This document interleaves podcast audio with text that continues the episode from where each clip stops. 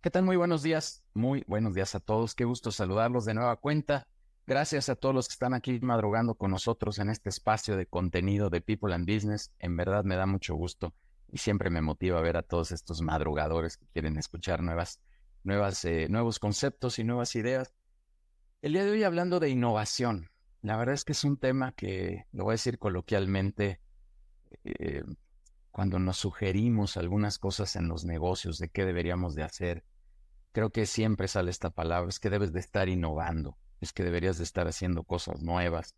Em, recientemente eh, estuve en una charla, eh, en un panel donde estuvo Ricardo Salinas Pliego, y le preguntaron qué era para él el tema de innovación y le hicieron una pregunta y coloquialmente dijo, me hicieron una pregunta muy rebuscada.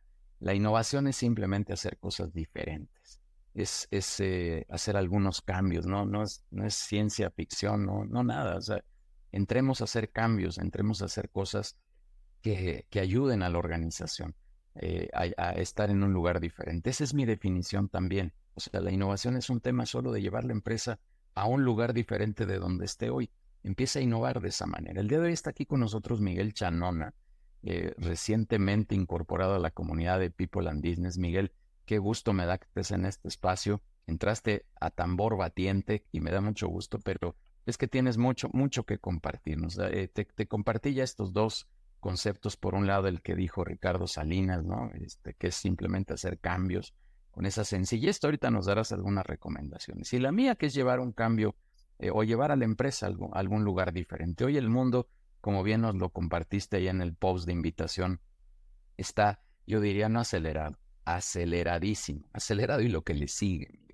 Hoy están pasando cosas extraordinarias, cosas que están cambiando el rumbo de las organizaciones y que tenemos que estar, pero totalmente eh, al día. También ya para cerrar mi, idea, Miguel, creo que hoy la, planeación que debemos de tener en las organizaciones tiene que reducirse en términos de tiempo. Tú, te acordarás allá en, en, el changarro donde trabajamos que había planeaciones a cinco años, a diez años. Yo creo que eso ya, ya es imposible, ¿no? Ya, ya es una locura. Hay que planear a un año máximo, estar monitoreando periodo tras periodo y estar viendo qué está pasando. Y cierro diciendo, eh, y, eh, y, estar haciendo innovación y estar haciendo cambios. ¿Qué, qué, qué opinas? Danos una breve probadita de lo que vamos a platicar hoy de innovación, Miguel, por favor. Este, bueno, primero gracias por la invitación, Judiel. La verdad es que te agradezco mucho el estar aquí y ser parte de esta tribu. Es tu casa, es tu casa. Este, y hablando de innovación, concuerdo contigo en que innovar es hacer cosas de manera distinta, sí, pero tienen que tener un sentido de negocio, porque innovar por innovar no hace ningún sentido. Hay, tiene que tener un impacto para el negocio y para los clientes o el segmento al que servimos. Si no, no es relevante. Súper. Súper, la verdad es que qué bueno, qué bueno que nos precisas esto. Ya nos darás algunas recomendaciones, este, Miguel, y, bueno, que vi, que moviste la cabeza porque sí, el mundo está aceleradísimo y tenemos que entrarle. Además, es, estas personas, perdón dicho con todo respeto, ¿no? Que todavía no le quieren entrar a redes sociales, que no le quieren entrar a la inteligencia artificial, que no están entendiendo los cambios que están sucediendo. Híjole, pues la verdad, en buen plan, creo que sí se quedarán eh, hacia la parte de atrás del, del viaje del, emprendimiento, ¿no? Porque hay que entrarle, tenemos que entrarle, sí o sí, no hay de otra. Esto va a ser una ola enorme, enorme. Y otra vez me acordé de hace algún tiempo, Miguel, tuvimos por aquí un psiquiatra, y siempre preciso que lo dije bien, aquí en un espacio, y decía que nos, nos en la pandemia, y decía que los surfistas están esperando la ola más grande, porque ahí es donde pueden hacer las mejores piruetas, ¿no? Eh, no están esperando la ola chiquita y la pandemia nos trepó una ola bien grande. Pero ahora, ya, ya, ya hablando un poco más en positivo, no por lo que pasó en la pandemia, esta, este tema de innovación y de inteligencia y de todo lo que se viene, de verdad, Miguel, es una brutalidad en el buen sentido y es una ola otra vez grande. Entonces, como buenos surfistas, o nos subimos o nos subimos, Miguel. Miguel, muchas gracias. Es tu casa. Bienvenido a People, bienvenido a este espacio de webinar. Déjame dar unos avisos rapidísimo y ahorita ya nos arrancamos contigo si eres tan amable. Justo eh, en continuidad al tema que hoy tenemos de innovación, la semana que entra vamos a estar platicando con Elisa Bueno de inteligencia artificial en el marketing, que es otro tema también súper, súper interesante, que seguramente hoy, Miguel nos irá dando algunos temas, algunos tonos de esto, pero lo vamos a precisar y aterrizar en temas de marketing. ¿Qué significa esto de incorporar la inteligencia artificial al marketing. Así que se va a poner bien bueno, vénganse la siguiente semana con Elisa Bueno y todos los viernes vamos a seguir ahí generando contenido. La próxima semana, la que sigue después de Elisa, tendremos otro, otro invitado que nos vendrá a hablar de cómo reconciliarnos con el concepto del dinero, porque también esto es otro, otro tema importante. Siempre andamos pensando en que queremos mucho dinero y ya cuando lo tenemos luego no sabemos bien qué hacer o luego estamos medio peleados emocionalmente con el dinero. Entonces vamos, vamos a tener una conversación bien interesante la próxima semana. Entonces, bueno, ahí, ahí vamos a seguir con muchos temas. Muchísimas gracias. Invitarlos al 28 de febrero, que tendremos nuestra reunión presencial de vinculación empresarial, 28 de febrero en la zona de la Condesa. Por favor, anótense. Denise ahorita eh, eh, pondrá los datos de contacto ahí en el chat y por los medios que ya conocen, búsquenos y con mucho gusto les hacemos un espacio hay una, hay, un, hay una lista, hay un espacio determinado, pero con mucho gusto los invitamos a esta reunión presencial del 28 de febrero.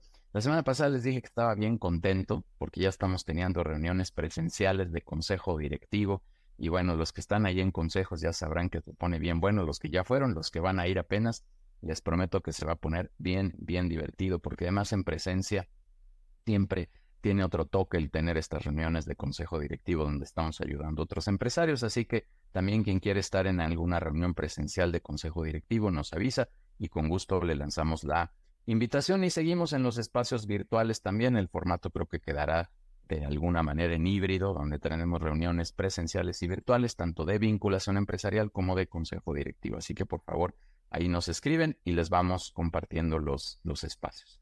Eh, les reitero, estamos en los preparativos del evento grande que tenemos de vinculación empresarial. Tenemos la, la, meta de lograr una reunión de cerca de 100 empresarios en donde podamos estar reunidos. El año pasado fueron casi 90, por eso ahora nos pusimos la meta de reunirnos 100 empresarios en este espacio de vinculación donde vamos a hacer algo de relacionamiento, etcétera.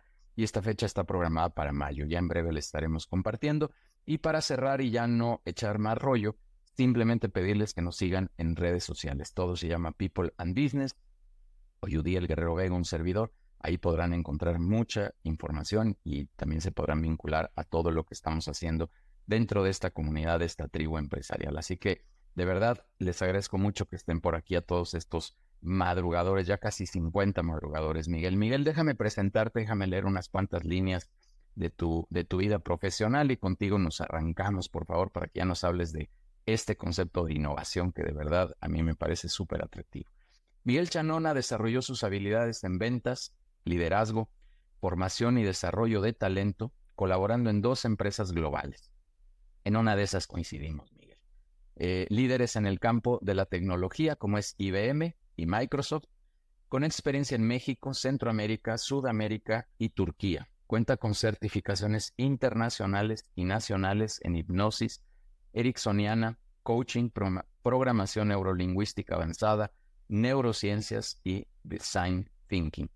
Se especializa en la consultoría en ventas, otro tema también súper, súper atractivo. Váyanse al podcast, por ahí estuvimos platicando eh, de estos temas. Pero Miguel, de verdad eres un expertazo. Qué gusto haber coincidido allá en la IBM contigo y qué gusto que ahora estés también aquí en, en People and Business. Es tu espacio, es tu casa. Miguel, dinos qué es innovación, por favor. Adelante. Pues eh, nuevamente buenos días a todos. Eh, y pues vamos a, platicar ahí. Me escucho, ¿verdad? Perfecto, súper bien. Vamos a hablar, vamos a hablar de. Muchas gracias, Judiel. Vamos a hablar de innovación. Y, y a de decir algo bien interesante, Judiel. El mundo está cambiando. Y para algunos, y en algunas áreas el mundo pareciera que cambia a pasos agigantados, en otras a lo mejor pareciera que va más lento, pero en realidad pues estamos en un mundo que es cambiante y, de repente, eh, pues pareciera que nos pasa encima por todas las cosas que están sucediendo. Podríamos ver cuando surgió hace poco ChatGPT y la revolución que trajo, y ahorita les voy a mostrar lo nuevo que viene con ChatGPT, y, y es impresionante las cosas que hoy se están pudiendo hacer. Pero hay que ver nosotros cómo nos subimos a esa ola, porque nos vamos a subir cuando haga sentido de negocio. No es subirme a la ola simplemente por estar en la ola, por estar en lo novedoso, por tener lo más nuevo. ¿Cuál es el impacto para nosotros como empresarios, como emprendedores, este, como autoempleados o como lo que seamos, incluso como colaboradores, Cuando nos subimos a este mundo de la tecnología. Y empezamos por hablar de qué es innovación, diciendo que no es innovación. Ajá. Y, ya sabemos, bueno, ¿qué, ¿qué es innovación? Hacer algo diferente per se no es innovación. Es parte del proceso de la innovación, sí. Pero simplemente porque hice algo distinto, no estoy innovando. Y ahorita vamos a ver un ejemplo muy claro de cuando como seres humanos hemos hecho cosas muy distintas y sin embargo no hubo un proceso de innovación perfecto. Que es estético, pues si no es bonito, pues seguramente a los clientes no les va a gustar. Esperamos que algo sea bonito y, por ahí escriben luego siempre con las tres veces, ¿no? Bueno, bonito y barato. Y esperamos que las cosas sean bonitas. Quizás el prototipo no sea tan estético, pero pues algo que sea atractivo generalmente va a llamar la atención, que brinde una utilidad fundamental, que esto que estamos proponiendo en realidad tenga aplicabilidad en nuestra vida personal o que tenga aplicabilidad en el mundo de los negocios. Porque emplea tecnología de punta es innovador, no necesariamente. Si la utiliza y toma ventaja de ella, qué bueno, pero no necesariamente por usar las últimas tecnologías se está hablando de un proceso de innovación. Que sea novedoso. Es importante también en el proceso de innovación la novedad siempre y cuando esta cumpla con un propósito que es que las cosas tengan un valor y un valor de negocio. La innovación per se no es un momento específico en la vida, que hoy me levanto y hoy acabo de innovar mientras me estaba bañando o eh, cuando llegué a la oficina. La innovación es un proceso. Y es un proceso que va a ocurrir cuando yo voy viendo en el mercado qué es lo que ya existe y qué necesidades están o cubiertas o parcialmente cubiertas. Es decir, hay áreas de oportunidad latentes que no se han abordado correctamente o que no se han abordado y entonces para mí surge una oportunidad eh, de negocio. Y lo vemos, por ejemplo, a los que ya estamos más viejos, pues muchos a lo mejor tenemos una cuenta de Hi-Fi y de repente llegó Facebook y, pues lo desbancó. Y las dos parecieran ser cosas muy parecidas, sin embargo, pues se colocó mucho mejor porque descubrió otras cosas. Facebook, que a lo mejor no tenía high five, y entonces cubrió mejor las expectativas de las personas, y fue que se detonó. Y redes sociales hemos tenido muchas, y cada una cubrirá sus nichos de negocio en particular, ¿no? Twitter, ahora X, pues, cubre ciertas particularidades. Red, eh, yo tengo este, cuenta en casi todas las redes sociales y yo no veo a TED como un sustituto, por lo menos hoy, de lo que es eh, X.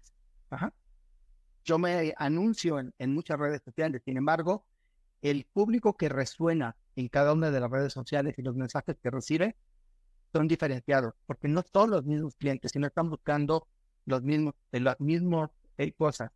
Eh, las diferencias de edad que hay de estas redes, entonces, bueno, tenemos que entender dónde está nuestro nicho de mercado para podernos dirigir a ese nicho en particular. Y retomando este punto de innovación, cuando nosotros cambiamos del telégrafo hacia el teléfono, hay un proceso profundo de innovación. ¿Por qué? Porque si el telégrafo nos permitía comunicarnos, pero yo no hablaba directamente con la otra persona, mandaba un mensaje y ese mensaje llegaba y volaba codificado y llegaba y se interpretaba y eran mensajes muy cortitos, tenía un corto pues, quizá excesivo para su momento, pero es como nos comunicábamos. Cuando surge por primera vez el teléfono y entonces podemos comunicarnos con la otra persona y podemos comunicarnos ya de manera hablada, hay un proceso de innovación porque se cubren otras necesidades. Yo, está la inmediatez de cuando yo estoy hablando con la otra persona, puedo expresarme de una manera distinta de lo que podría hacer a través de mandar un mensaje en un telegrama. Y creo que todos hemos aquí vivido de repente que cuando lanzamos un mensaje en, en WhatsApp, pues no hay una entonación de voz. No estoy comunicando otro tipo de emociones que podría estar comunicando cuando estoy hablando. Bueno, eso del teléfono lo vino a ocurrir.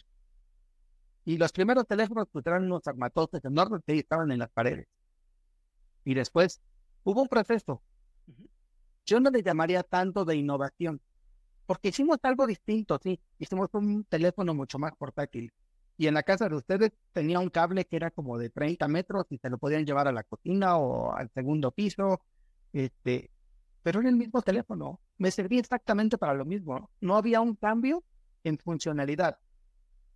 Solamente que ya no estaba atado a la pared. De ahí viene otro cambio, una innovación, y es cuando surgen los primeros teléfonos que van en los automóviles. Y que a quienes les tocaron verlo, escuchaban bastante mal. La señal, porque era por radiofrecuencia, no era tan buena, pero estaba atado o a tu casa o a tu automóvil. En cualquier otro lugar, en realidad, no había manera que te pudieras comunicar. Y sí se innova porque ahora eh, se puede uno mover eh, por diferentes partes de la ciudad que cuando uno vaya en el automóvil. Cuando viene una ola de innovación muy fuerte. Cuando surgen los teléfonos celulares. A mí me tocó tener un ladrillo como el primero que ven aquí, el, el blanco que está más pegado hacia la izquierda. Y me acuerdo, o sea, la pila creo que le duraba como, ya en llamada, como 15 minutos. Y uno tenía que ir cargando ahí sus baterías. Y de por qué el teléfono era enorme, pues las baterías costaban un montón. GameStay innova. ¿Por qué? Porque ya no estoy atado a ningún lugar. Puedo tener y estar en donde sea con este teléfono. Y después empieza la miniaturización, pero no hay una aportación real o, o, diferenciada a lo que me otorgaba un startup a los otros solamente la parte del tamaño era mucho más pequeño, sí, pero en realidad la funcionalidad sigue, la funcionalidad sigue siendo la misma. Y de ahí veremos surgir los primeros teléfonos inteligentes. Este, estaban los BlackBerry y estaban, eh, creo que era de Palm, sacó su primer teléfono. Y yo me acuerdo que cuando creo sacó su, su teléfono, que era como una Pilot, y yo fui y lo compré. Y dos días después sale el, primer iPhone. Entonces yo tuve que ir y decir que mi teléfono no funcionaba Telcel para que me lo cambiaran y ya tuve mi primer iPhone porque solamente tenía dos días con él. Y ahí hay un cambio profundo en la innovación. ¿Por qué? Porque a diferencia de los otros esfuerzos en innovación que te habían hecho, por ejemplo, con la TRE o, otros dispositivos, este ya no tenía un teclado eh, fijo. No importaba el idioma, yo configuraba el idioma y el teclado que me aparecía y hoy me aparece es el idioma que yo quiero hablar. Yo me quiero cambiar a portugués, cambio mi teclado. Si me quiero cambiar a inglés, cambio el teclado y cambia la verificación que hace, por ejemplo, de palabras en el autocorrector, que luego a lo mejor no es tan bueno y nos hace trucos por ahí. Pero adicional a eso, a tener un dispositivo en el cual yo pudiera hacer llamadas, ya tenía un navegador web, ya podía ver mi correo, ya podía tener música, ya podía tener notas, ya tenía una calculadora, ya podía ver el clima. Entonces ya tenía, este, podía hacer fotografías, podía ver películas. Bueno, fue una pantallita muy minúscula, pero hubo un cambio significativo. Y en ese cambio significativo, cuando se innova de esta manera, como Apple lo hizo en ese momento, que sí retomó de muchos lados conceptos y después los agrupó en uno solo, ¿sí? Entonces te queda una nueva categoría. Conoce esto como un océano azul porque no hay competidor. Y en el momento en que Apple hizo esto, no había un solo competidor que hiciera lo que Apple estaba haciendo. Había esfuerzos aislados, parecidos, pero no como lo hacía Apple. Y entonces te quedas de repente sin competencia. Y pues se toca poner las reglas del juego. Cuando tú haces eso, te vuelves en, en quien pone las reglas y establece cómo se va a comportar el mercado. Y pues creo que muchísima gente quería tener un teléfono como esto, se agotaban, recordarán las pilas que se hacían para conseguir uno de estos teléfonos.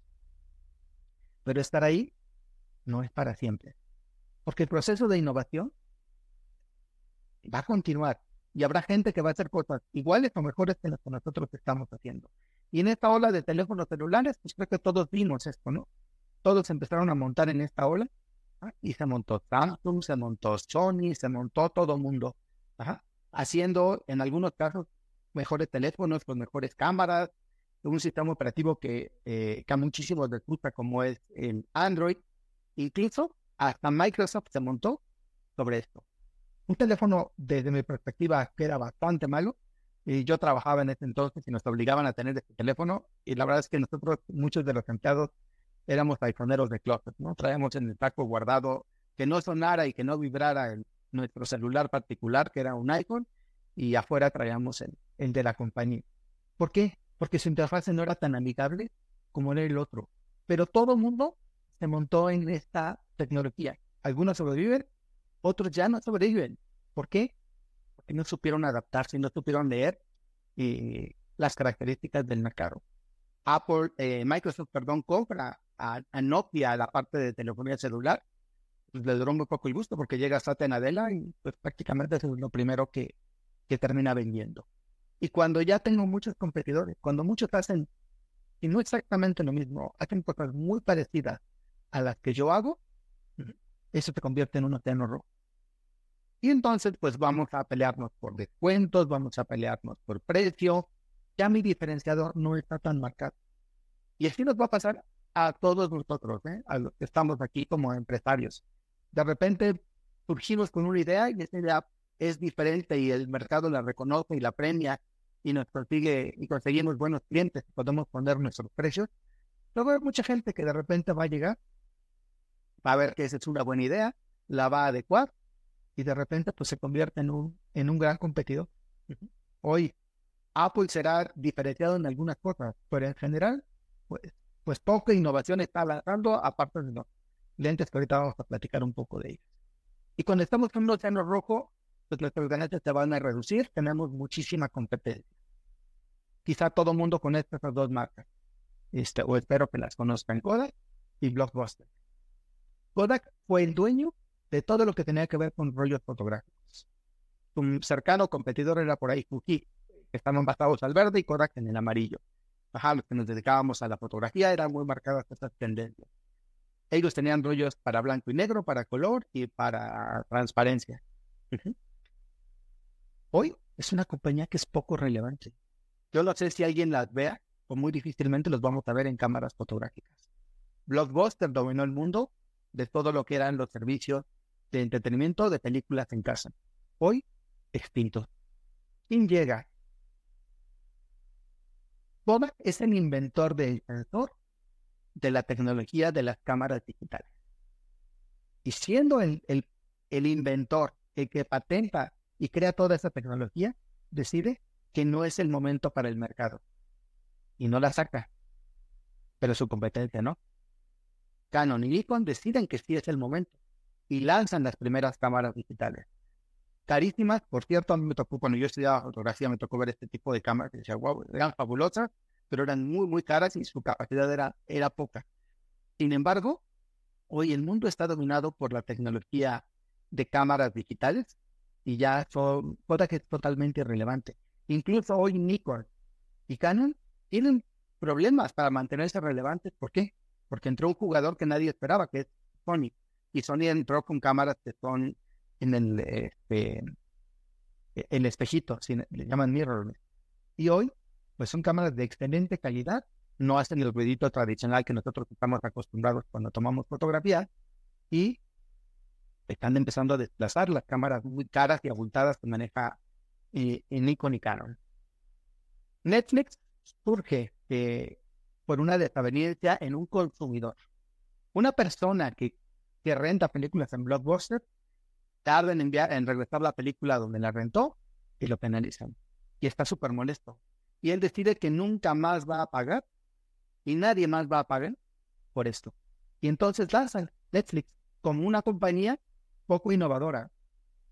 Tiene un gran diferenciador que la película te llegaba por correo y tú la regresabas por correo y no había multa pero era muy parecido al modelo que tenía Blockbuster. Blockbuster ibas en este momento y sacabas tu película. ¿Cuál es el diferenciador de Netflix? Que empieza a meterse al mundo del streaming y empieza entonces a grandes casas productoras a comprarles material.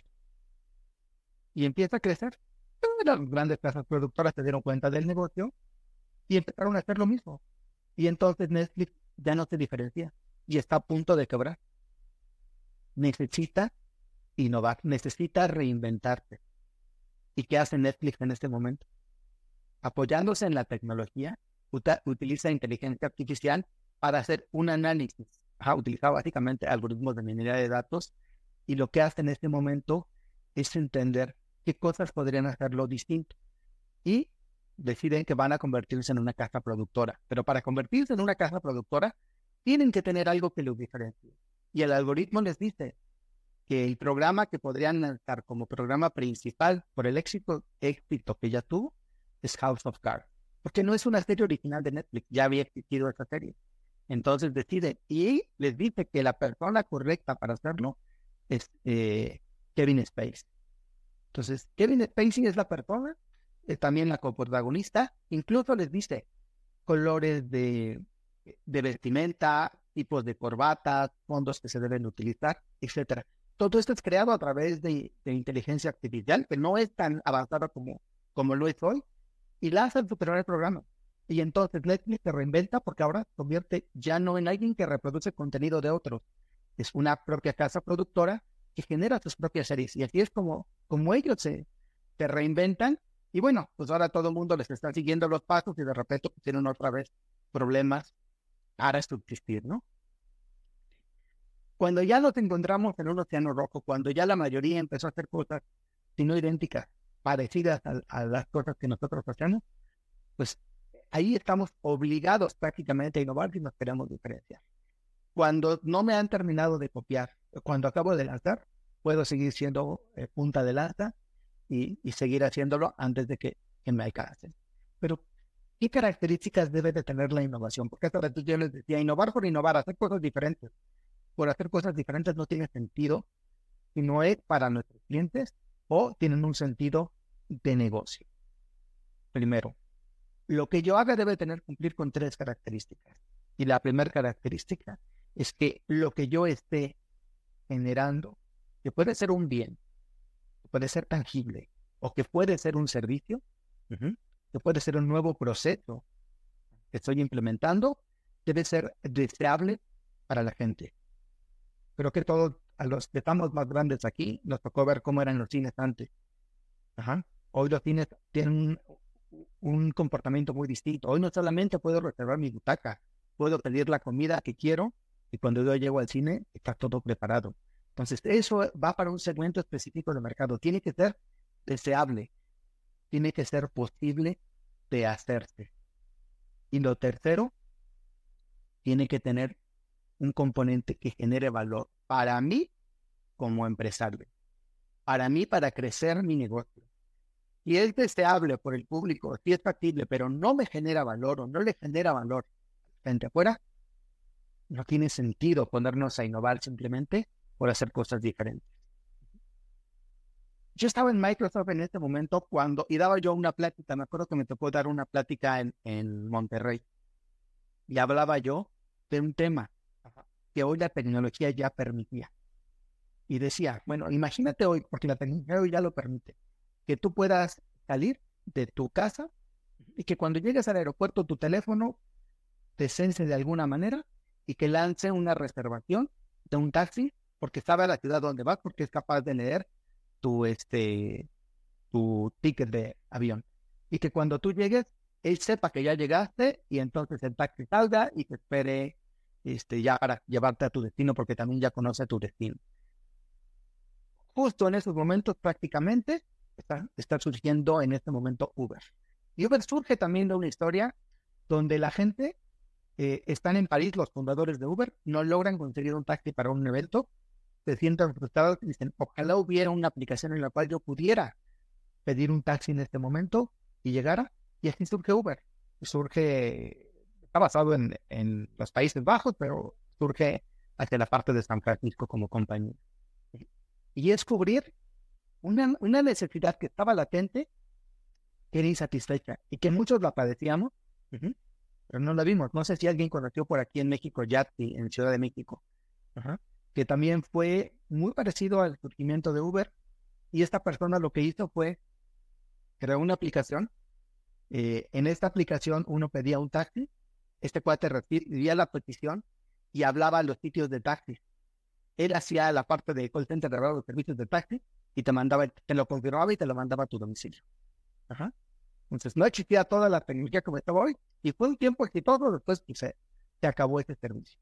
Uber en su momento fue deseable, era factible de poder hacerlo y aportaba valor para el negocio. Hoy nosotros vemos OpenAI. ChatGPT ha sido una revolución para todo el mundo, pero quiero presentarles un video de lo que viene, todavía no está liberado, de lo que viene ahora y, de lo que va a poder hacer la inteligencia artificial. Y esto que les voy a mostrar, seguramente a algunos negocios los va a potenciar y a otras carreras las va a poner en una situación eh, complicada.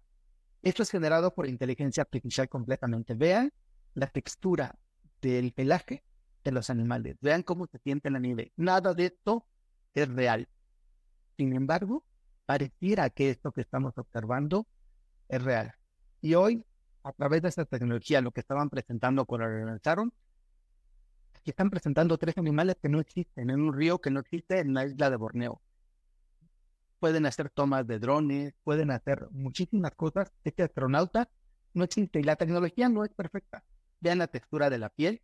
Ahorita van a ver por ahí las sombras, cómo las sombras no se corresponden. Pero todo está creado ya por inteligencia artificial. Nada de esto en realidad está existiendo.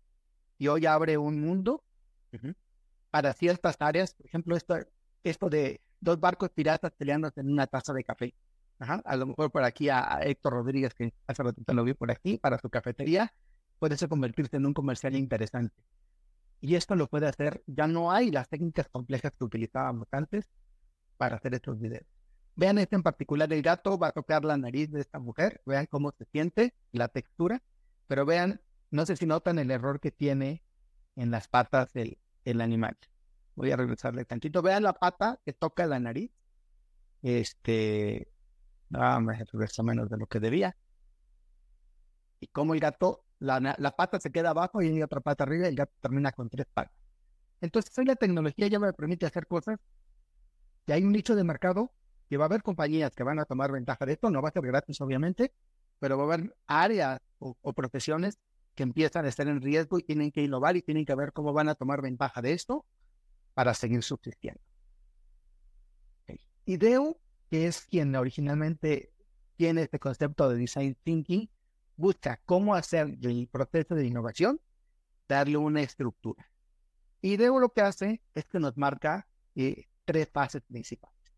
La primera es yo tengo una necesidad y hay una fase de ideación, una fase de exploración, una fase en la que a lo mejor lanzo cuestionarios al mercado para ver si lo que yo estoy pensando que, que el mercado necesita en realidad si lo necesita. Este, importantísimo sí, saber preguntar. Que la pregunta que yo lance no vaya a sesgar la respuesta que yo estoy esperando.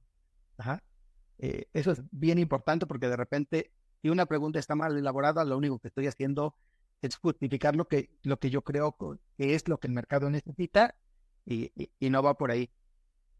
Yo les cuento que hace poco que tuve que rehacer mi marca.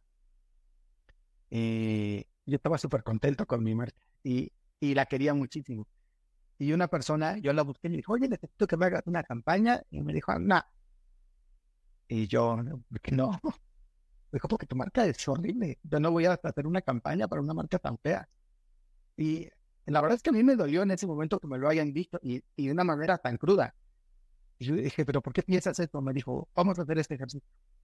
Vamos a agarrar a 15 personas a ciegas que te digan lo que piensan de tu marca y 15 personas que tú conozcas que te digan qué piensan de tu marca. Las personas que me conocían y que ya saben lo que hacía, dieron su opinión. Las personas que no me conocían, la opinión que daban era muy distinta. Dije, wow.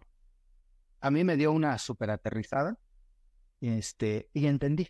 Y tuve que ajustarme a eso porque entendía que estaba yo tratando de encontrar clientes en un mercado que no me veía, porque yo no resonaba con ese mercado, con la imagen que yo estaba proyectando. Entonces tuve que reinventarme y reinventar muchas cosas en, mi proceso.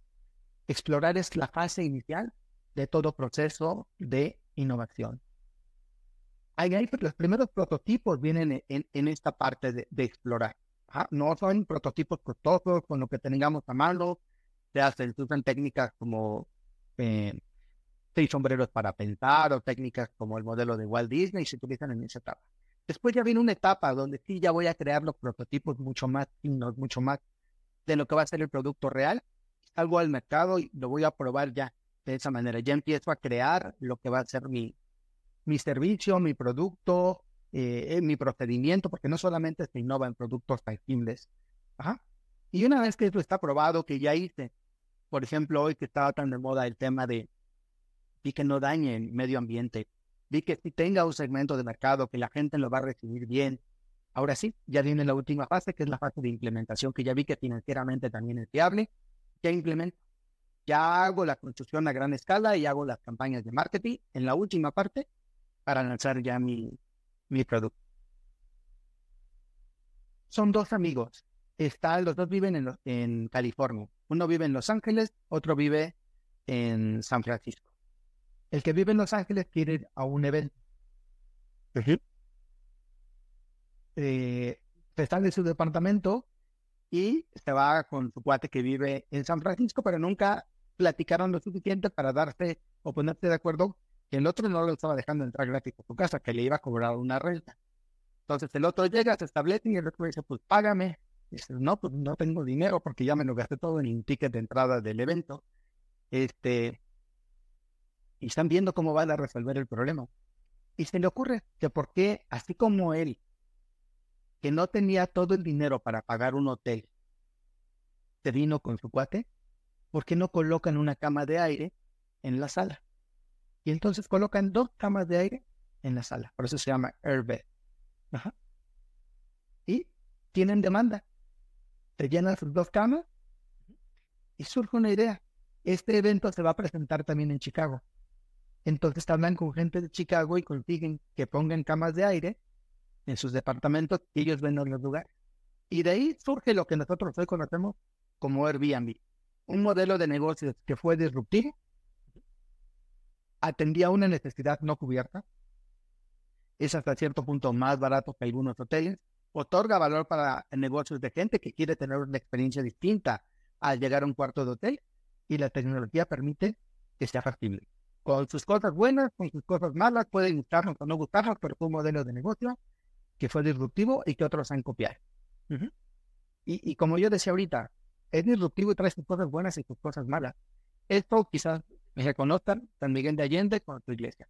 Justo donde está tomada esta foto es de un hotel que existía enfrente, el cual ya no existe. ¿Y por qué ya no existe? ¿Por qué ha sido tan exitoso el modelo de Airbnb? que acabó prácticamente con todos los hoteles en San Miguel. ¿Qué hizo, ¿Qué hizo este hotel para reinventarse, para ser diferente y para subsistir? Cambió su modelo de negocio. Y hoy sus habitaciones se rentan como habitaciones bajo el modelo de Airbnb. Ya no es hotel. Sigue dando servicios. Ya no tiene restaurante, ya no tiene una serie de cosas. El restaurante sigue siendo abajo, pero ya es independiente. Ya no es parte del complejo de hotel. Hoy las habitaciones se venden o se rentan como si fueran habitaciones de Airbnb. Express es otro caso de innovación en el cual las personas están buscando que el sabor de un café sea exactamente igual en todo y no dependa de la calidad del barista que tengo enfrente. Y entonces inventan el sistema de Nespresso, que hoy eh, fue muy criticado eh, por el impacto ecológico que tienen sus, sus cápsulas, ¿no? Entonces, este, cuando estábamos estudiando en el MIT este caso, se hizo todo un caso de negocios para ver la viabilidad de recuperar esas cápsulas y el costo que tiene esta recuperación y este reproceso de las cápsulas de aluminio de, de Nespresso. Pero fue otro caso de, de innovación en ese sentido. Para mí es una compañía innovadora en muchos sentidos y a veces no es la primera en hacer el producto, pero cuando lo lanza es un producto generalmente que es disruptivo. Y hoy sus gafas están siendo un producto que está siendo pues, muy disruptivo en lo que está haciendo. No sé al final dónde vaya a acabar, que vaya a acabar con aplicaciones reales de negocio o vaya a acabar en un mundo que solamente sea para el consumidor y del hogar, donde se convierta en un dispositivo en el cual solamente yo pueda ver películas, pueda jugar, pueda hacer una serie de cosas. Eh, creo que para que esta tecnología, eh, a mí, yo la veo y me encanta, este, pero tenga una aplicación de negocios, es porque la gente le empieza a ver valor y empieza a ver aplicaciones, o se desarrollen aplicaciones eh, que en realidad tengan una aplicabilidad que justifique el por qué hacer una inversión tan grande en los negocios de esta nueva tecnología, que sí está siendo muy distinta a las que hoy existen, es disruptiva en ese sentido, pero pues veremos ya en qué parte se queda, si en realidad queda solamente en la parte del consumidor final o se cuela hacia el mundo de los negocios. Los dejo, le quité la música para poder yo hablar, pero pues ahí tenemos que escapar. Y bueno, pues ahora sí abro los micrófonos porque tienen alguna duda, preguntas, quieran eh, compartir algo o en el chat. Bien, muchas, muchas gracias. Déjame venirme para acá, anclarme acá contigo. Este, por aquí, espérame, dame un segundo, nada más para acomodar todo. Ahí, ahí, ay Dios, ay Dios, estoy. Ahí estamos. Ayúdame a apagar la, la presentación, por favor. Bueno, yo aquí la apago, Miguel, muchas gracias. Ahí estamos ya, ya anclados, muchas gracias. Eh, mira, por aquí Viridiana Domínguez, un saludo, Viri. Eh, nos dice, ¿cómo recomendarías capacitarnos eh, para mejores prompts? ¿Para mejores qué, perdón? Prompt, el prompt, este, esta instrucción que hay que dar. Bueno, hay, hoy he visto varios cursos gratuitos. Hay cursos que está otorgando Microsoft y hay cursos que está otorgando Google para, eh, para dar sus prompts y son totalmente abiertos al público de manera gratuita. Hay alguna manera poderse capacitar. Eh, yo la verdad es que para empezar a hacer prompt, eh, yo usaba copy ahí y ahorita me estoy moviendo nuevamente hacia ChatGPT y lo que estoy buscando es, creo que hay gente bien intencionada que divulga mucho conocimiento. Hay que buscar con cuidado en temas como es YouTube pero creo que hay mucho material de muy buena calidad si uno busca eh, cuidadosamente a gente que en realidad está compartiendo material de calidad y les puede servir. Eso es por un lado. Eh, la verdad es que ahorita no he buscado yo para mí algo para ChatGPT, pero sí he visto la capacitación completa de Microsoft y la de Google específicamente para sus motores de inteligencia artificial. Súper. Yo, yo, complementaría, Miguel, y, déjame hacer algunas observaciones de lo que estuviste platicando, que tomé algunas notas. Eh, ahorita voy con las demás preguntas que están por acá en el chat con muchísimo gusto. Eh, Viri, yo, yo diría también prueba y error, ¿no? O sea, ir, ir, probando. La inteligencia, como decía Miguel ahorita, pues ahí el gato le falla una pata, ¿no? Porque todavía también está aprendiendo a hacer una bola de cosas. Yo lo que he hecho es ir probando, ir adecuando, ir ajustando, ir jugando un poco con las herramientas. Quería compartirles, tomé nota de esto, Miguel, hace poco te, comparto, les comparto a todos que tenía que hacer alguna actividad ahí, no, ya, no quiero entretenerme en precisarla, pero es una actividad que aproximadamente me hubiera llevado unas dos horas, yo creo dos horas y media en poderla realizar. Eh, ingresé al chat, empecé a trabajar ahí con él y yo creo que lo obtuve en menos de tres minutos y me entregó un producto casi al 90%, Miguel. O sea, el poder complementar ese otro 10% que me faltaba me llevó otros 10, 15. En, resumen, en 15 o 20 minutos obtuve lo que me hubiera llevado entre dos horas y media o tres horas más o menos. Entonces, creo, creo que es padrísimo entrarle a estos conceptos y estos temas, ir, ir probando, como decía, eh, la, la, inteligencia también irá aprendiendo, irá entendiendo lo que vamos necesitando, irá perfilando. Siempre cuento, lo voy a contar muy rápido, Miguel, este no te lo he contado, pero algunos ya me han escuchado que la primera, primera vez que, utilicé eh, el chat GPT, le, le, pedí una receta de arroz con leche, me la dio y por jugar le dije que no me gustaba la canela. Eh, me dio una nueva receta sin canela y le puse yo ahí jugando que era alérgico a la canela, cosa que no es cierto. Y entonces al final me hizo unas recomendaciones para mi alergia de canela. O sea, está entendiendo el sistema todo, todo lo que está sucediendo y todo lo que estás diciendo. Entonces creo que, creo que es muy importante. Otra cosa que yo resaltaría, Miguel, de, haberte escuchado, y, me hiciste que se me saliera una lagrimita cuando dijiste de los cines, porque yo sí me acuerdo de aquellos formatos viejos del cine, donde era una fila, era una sola película, eran horarios 4, 6, 8 y 10, o cosas por el estilo, en fin. Eh, no había tanto concepto en la dulcería, no había diversidad, bueno, no había todo lo que dijiste. Sí se me salió una lagrimita. Pero creo que hoy tenemos que entender, eh, eh, y de manera importante en esto que estás diciendo, quién es nuestro cliente objetivo a quién le queremos hablar, con quién queremos tener este tipo de, comunicación y de trato y de, y efectividad. Es, un trabajo bien importante, yo creo que en estos temas de innovación. O sea, innovar, como dices, ¿para qué? Pero yo agregaría para quién también, ¿no? Eh, si mezclamos estos tres elementos, entonces creo que se, se potencializa eh, la efectividad que tenemos dentro del tema de la, de la, innovación, ¿no? Porque entonces ya, ya es mucho más perfilado, mucho más atinado, tiene un sentido mucho más, mucho más claro, ¿no? Y por último, mi otro comentario, Miguel, eh, este, este tema de los lentes, que es también solo un ejemplo entre los muchos que pones.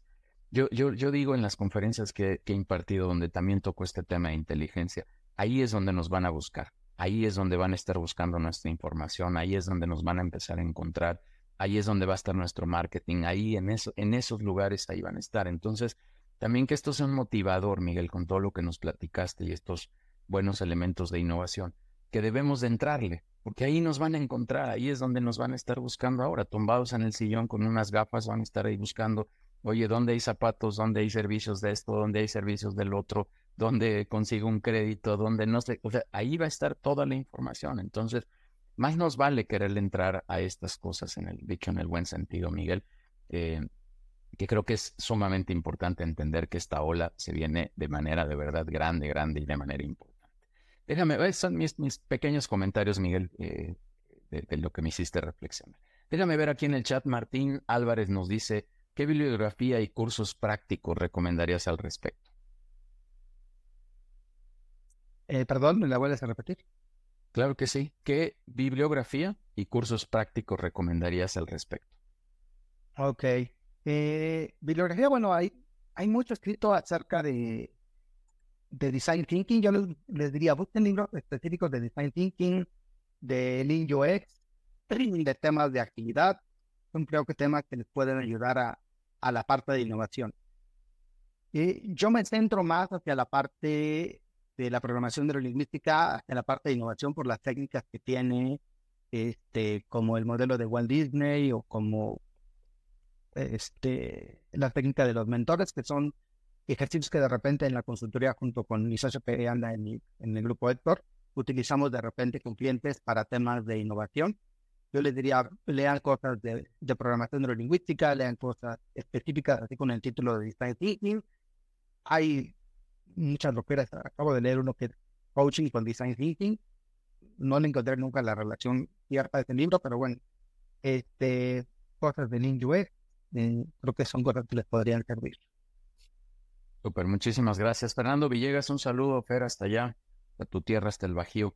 Eh, buen día, Miguel. ¿Qué tan factible es prevenir y o generar barreras de entrada a la par que se innova?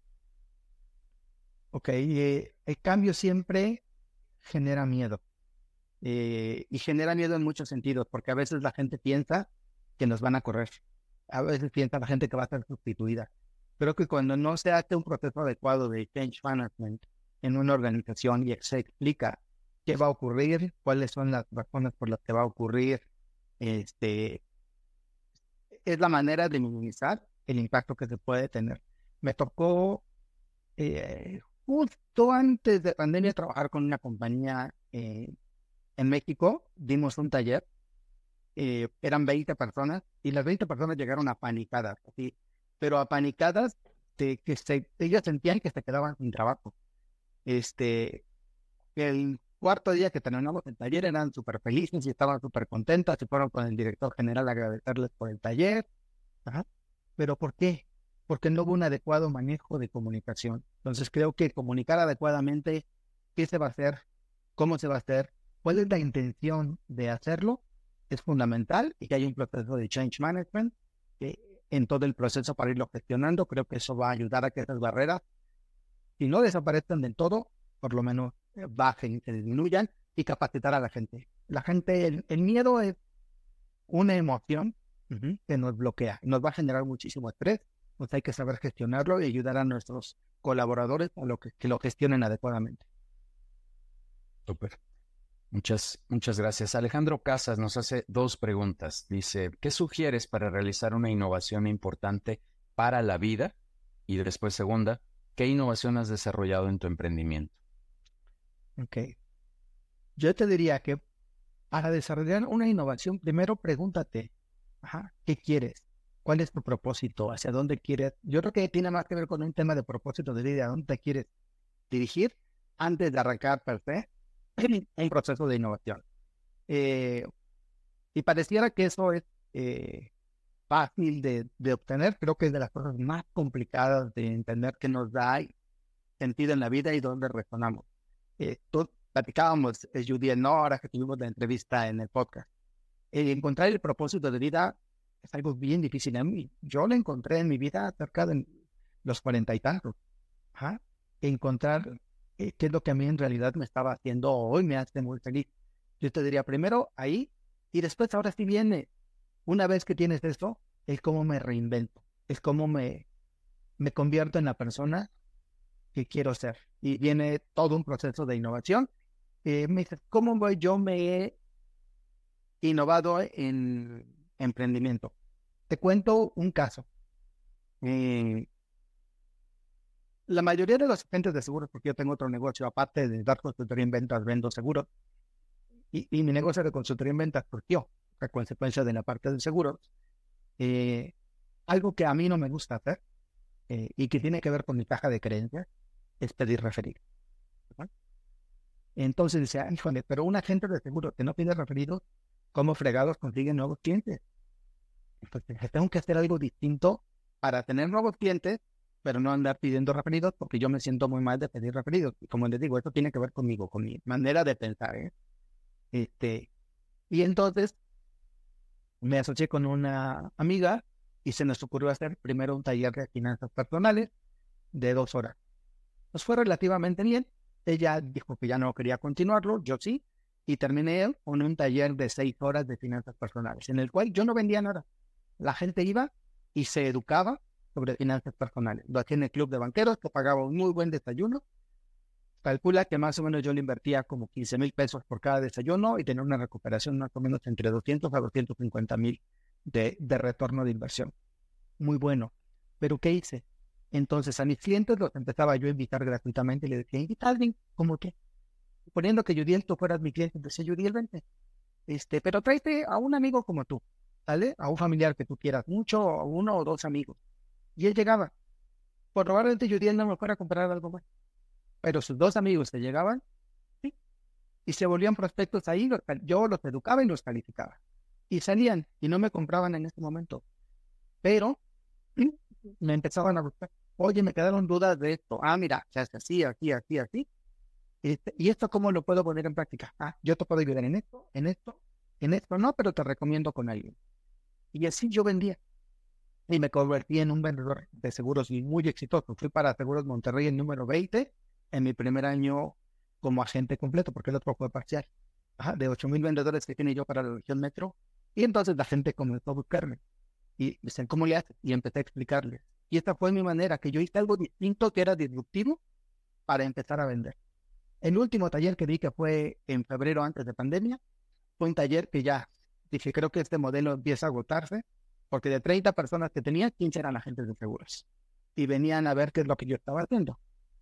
Y empezaron a tratar de piratearse en mis cuentas, saqué a los prospectos, me quedé hablando con los agentes de seguros y les dije, a ver, pueden venir, pueden copiar lo que quieran, pero no se vengan a piratear aquí en mis cuentas. Creo que eso es algo que yo he hecho innovador, por ejemplo, en, en la parte comercial. Hoy, por ejemplo, cuando doy talleres de ventas, yo no abordo las ventas desde las metodologías clásicas de ventas, yo lo abordo desde la parte de la cambio de estructura de pensamiento. Entonces creo que también eso me posiciona en un segmento de mercado que es distinto a lo que hace la mayoría de los talleres de venta. Creo que serían las dos cosas que se podría compartir de cosas innovadoras en el emprendimiento. Súper.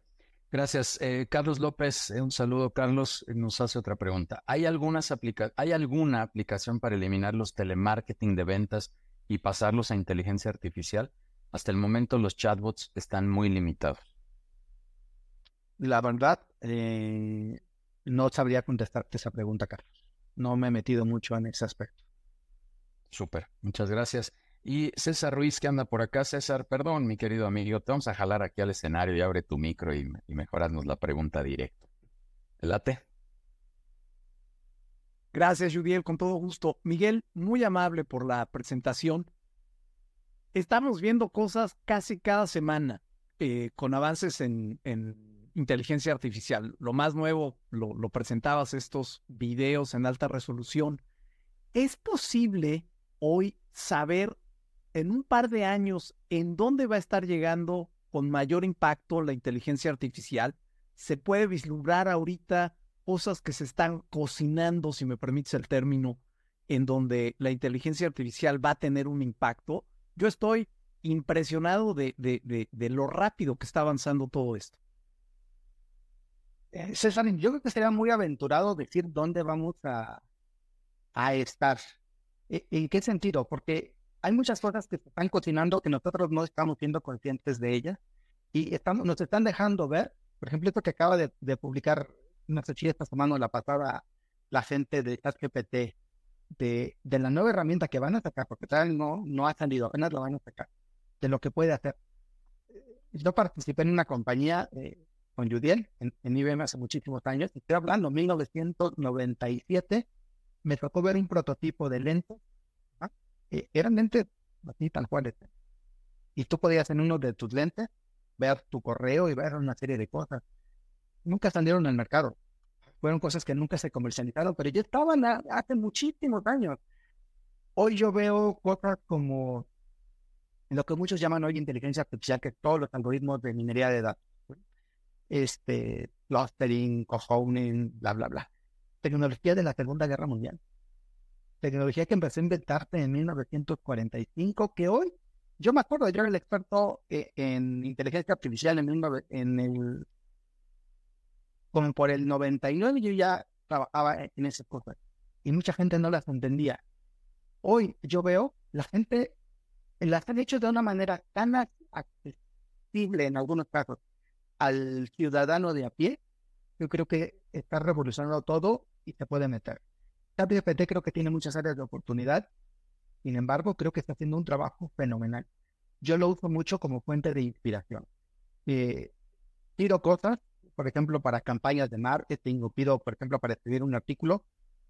Tengo que ser muy cuidadoso de no estar fusilando lo que dice ahí, pero me sirve como fuente de inspiración. Le digo, oye, quiero escribir un artículo de esto? ¿Cuál debería ser la estructura? Y me plantea la estructura. Digo, ah, sobre esto construyo. Entonces, creo que las posibilidades son infinitas y en la medida que esto se democratice, puede llegar a muchos lados. ¿Qué va a pasar? No lo sé, pero creo que hay muchas cosas por venir que ni siquiera nos estamos imaginando que están por llegar y que van a llegar de una manera a revolucionar nuestra vida como la conocemos, este, que, no nos la imaginamos. Super. Gracias, Miguel. César, César, déjame complementarte un poquito. Justo he, he, venido platicando que tuve oportunidad de estar en una reunión con Ricardo Salinas hablando de estos temas de innovación. Bueno, no con él ni él conmigo, pero ahí estuve. Eh, donde, donde él decía, bueno, algún día lo lograré, Miguel, eh, donde decía César que, que hay dos, dos, grandes áreas que él veía como, como gran oportunidad para los temas de inteligencia artificial, que es el tema de educación y el tema médico. Él decía que ahí había una gran, gran oportunidad. El médico, pues porque el tema de la medicina es, es, es, es algo que necesitamos todos los días, nuestra esperanza de vida cada vez es más larga, nos enfermamos de más cosas, a veces diferentes, en fin, hay muchas cosas en relación a eso. No soy experto, pero creo que es de todo sabido lo que, lo que está pasando ahora en el tema de la medicina. Y ahí hay una evolución donde eh, eh, eh, es un área que está muy evolucionada y que tendrá un cambio significativo. Y en el área de educación es lo que decía, es que estamos muy rezagados, es que estamos muy atrasados, todavía hay sistemas muy, muy, muy viejos, es el, gobierno, sin hablar mal, no es un tema político, César, pero pero es una realidad que tenemos todavía un, retraso eh, eh, educativo muy, muy importante, muy significativo. Por eso decía que ahí va a haber una gran oportunidad de tener un crecimiento. Son las dos que comentaron, te lo paso tal cual lo dijeron en esa, en esa reunión, César, donde creo que por ahí va tu pregunta también. ¿no? Creo que son las dos áreas donde, donde podría haber un, un desarrollo significativo e importante. ¿Sale? Muchas gracias, Judiel y Miguel. Gracias, un, un gusto. Un gusto. Miguel, eh, pues eh, de, verdad ya, no hay más preguntas acá en el chat. Este, me, gustaría, bueno, no se vayan porque hay una sorpresa. Eh, va, a haber un regalo por ahí que trae Miguel. Pero Miguel, este, antes de ir cerrando un poco, ¿cuáles serían tus conclusiones, tus comentarios ya para ir cerrando esta, este espacio de webinar, Miguel? Creo que educarnos, educarnos en lo que hay, en lo nuevo que está surgiendo, educarnos en lo que viene, puede dar miedo, pero si el miedo hacemos que nos detenga, nos vamos a quedar estancados y la gente y las nuevas generaciones y los de generaciones anteriores que sí están dispuestos a educarse y a invertir, eh, pues van a seguir avanzando. Entonces yo creo que les diría, prueben, aviéntense, no le tengan miedo, no se van a morir por utilizar las nuevas tecnologías, al contrario, creo que podemos encontrar hacer nuestro trabajo de una manera más sencilla, volvernos más productivos con esas herramientas, aprovechémoslo para todo lo positivo que nos puedan brindar. Este, y buscar reinventarnos todo el tiempo cuando tengo una razón de negocios y una razón para nuestros clientes, para el mercado al que nosotros estamos sirviendo. Y platicando con Judy, les decíamos, vamos a regalar dos sesiones de consultoría a las personas que hagan los, el mejor, a las dos personas que hagan el mejor comentario en la página de LinkedIn de People and Business del día de hoy de lo que publiquen. Ahí sobre eso vamos a coger los dos mejores comentarios. A Judy tocará hacer el request. Y son dos sesiones de consultoría eh, de dos horas, es más o menos como una aportación de unos 7.500 pesos por persona. Entonces, ahí les encargamos los comentarios. muchas, muchas gracias. En LinkedIn pues, se llama People and Business. Vayan a donde está el post de este, de este webinar, de esta invitación y ahí hagan los comentarios. Y con mucho gusto eh, coordinaremos esta reunión y te agradezco mucho, Miguel, este, que nos vengas a compartir esto yo, yo coincido, mi, mi comentario de cierre es también, entrémosle, ¿no, Miguel? Ya, ya eh, con mi corazón roto del cine por lo que dijiste. Hoy, hoy ya estamos muy adaptados a lo que está pasando en el cine, ya le entramos de manera cotidiana y de manera habitual. Lo mismo hacemos con Netflix, lo mismo hacemos con todo lo que hoy está sucediendo y lo mismo va a pasar con la eh, adaptación de, de los lentes, por ejemplo, que mencionabas ahora. En fin, o sea, todo está sucediendo. Ya estamos utilizando algo de inteligencia artificial, así que es, es centrarle y es, eh, nos, vamos a terminar acostumbrando. El mundo se está moviendo para allá, solo es tener la convicción de querer hacer las cosas, ¿no? destaco, resalto tu frase que dijiste y no vemos en lo que nos apasiona, porque eso nos va a mover más todavía, eso nos va a mover a cosas importantes y significativas, porque nos, nos, nos va a gustar estar en ese ambiente, no nos va a costar trabajo, ¿no? Y si amamos lo que hacemos como nuestro emprendimiento, pues también será padrísimo. Miguel, te queremos entregar un, reconocimiento virtual, digital, que vamos a poner aquí en pantalla, nada más en agradecimiento a, a, que vengas y compartas. Gracias por estar en la comunidad de People and Business, gracias por ser parte de, este, de esta iniciativa, de esta tribu, como nos llamamos aquí, y que vengas a compartir todas estas experiencias. Muchísimas gracias, Miguel, de verdad, por, por todo lo que nos estás eh, mostrando el día de hoy. Y gracias, gracias por estar aquí.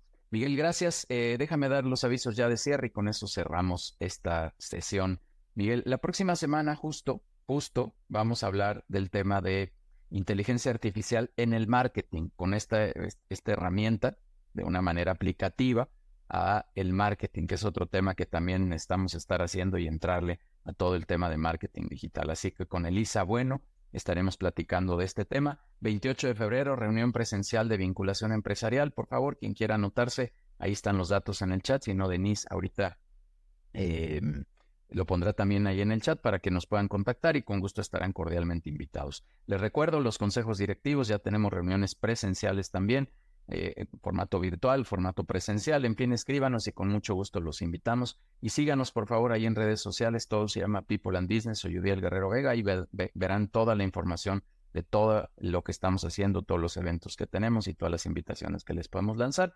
Y se me escapaba, síganos en Spotify también como Conectamos Experiencias Empresariales. Ahí hay entrevistas justo con directores de la comunidad. Ahí recientemente estará saliendo la de Miguel Chanona. Ahí en Spotify, repito, Conectamos Experiencias Empresariales. Síganos para que escuchen más contenido del que estamos generando. Muchísimas gracias a todos. Que pasen muy buen fin de semana y que nos veamos en la siguiente oportunidad de People and Business. Que estén muy bien. Hasta la próxima. Gracias.